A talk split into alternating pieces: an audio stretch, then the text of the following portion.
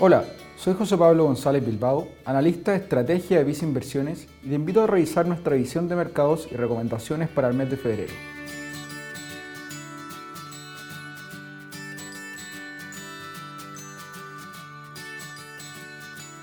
Durante el mes de enero, los mercados presentaron correcciones importantes en un contexto global que fue más negativo para los activos de riesgo. Por un lado, la Reserva Federal de los Estados Unidos se volvió menos flexible en su discurso en cuanto al futuro de la política monetaria, señalando luego de su reunión del mes que es probable que durante marzo comience su proceso de alza de tasas, mientras que una vez lo haya iniciado, es probable que empiecen a reducir su hoja de balance. De esta forma, la Fed tornaría su política flexible que implementó para afrontar la crisis de la pandemia hacia una política más restrictiva para mitigar los altos niveles de inflación por los que afronta el país, lo que empujó la tasa de los bonos del Tesoro de Estados Unidos a 10 años desde niveles de 1,5% a principio de mes hacia niveles de 1,8% a cierre del mes. Por otro lado, durante el mes hubo un aumento en la incertidumbre geopolítica internacional debido a las tensiones que se están generando en la frontera de Rusia con Ucrania, producto de la acumulación de fuerzas militares rusas, provocando la molestia de las autoridades de Estados Unidos y sus aliados de la OTAN. Debido a que Rusia es uno de los principales exportadores de commodities a nivel global, destacando los mercados del petróleo, del gas y trigo, entre otros, ante los temores que el conflicto escale, los precios de estas materias primas presentaron alzas importantes en el mes, lo que podría aumentar las presiones inflacionarias existentes a nivel global. Con todo esto, el índice accionario global retrocedió un 4,9%, arrastrado principalmente por los mercados con mayores niveles de valorización, que vieron correcciones ante estos eventos de volatilidad.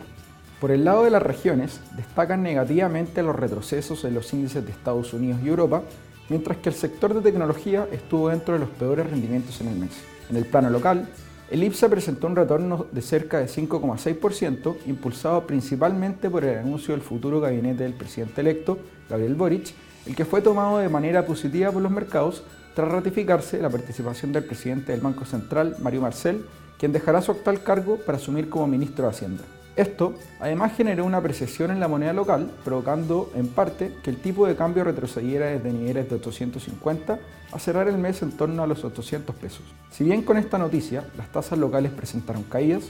finalmente cerraron el mes con leves alzas tras el anuncio del Banco Central que subió su tasa en 150 puntos básicos, elevándola a niveles de 5,5%.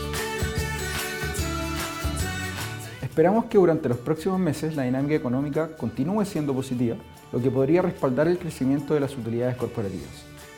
Esto, en un contexto de tasas reales bajas, debería darle un atractivo a la renta variable por sobre la renta fija. Sin embargo, creemos también que los siguientes meses estarán marcados por los retiros de estímulos monetarios y alza de tasas por gran parte de los bancos centrales del mundo y principalmente la Reserva Federal de Estados Unidos, lo que podría generar una presión en los sectores de mayor crecimiento como el tecnológico. En ese sentido, creemos que las regiones con una mayor composición de sectores apalancados al ciclo económico, como el sector financiero, podrían tener un mejor rendimiento.